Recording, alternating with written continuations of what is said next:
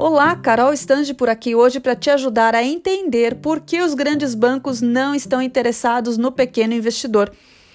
Vamos primeiro de tudo classificar quem é o pequeno investidor? Os grandes bancos tradicionais, aqueles no qual você costuma ter conta corrente, consideram pequeno investidor todo mundo que tem abaixo de 500 mil reais investidos. Grandes investidores para esses bancos são as pessoas ou empresas que têm milhões investidos. E sabe por que você não costuma ter um tapete vermelho na entrada do banco quando você chega lá com seu dinheiro? Porque geralmente o banco ganha um percentual sobre o que está aplicado. Pois de quem ele vai ganhar mais? Do pequeno investidor ou do investidor que tem milhões investidos? O banco costuma ganhar 0,0% de todo o dinheiro que você investe. Com você, pequeno investidor, ele não vai ganhar nada.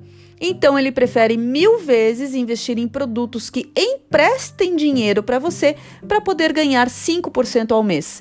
É muito mais vantajoso do que incentivar você a investir pouquinho e não ganhar quase nada por isso. Esse é o raciocínio do banco.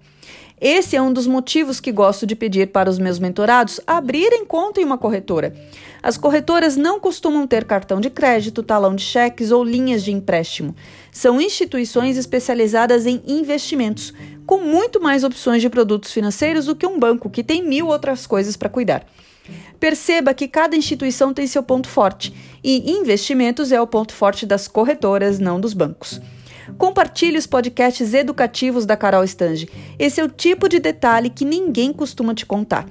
Um beijo, aqui é a Carol, especialista em finanças pessoais e desenvolvimento de pequenos negócios. Até mais!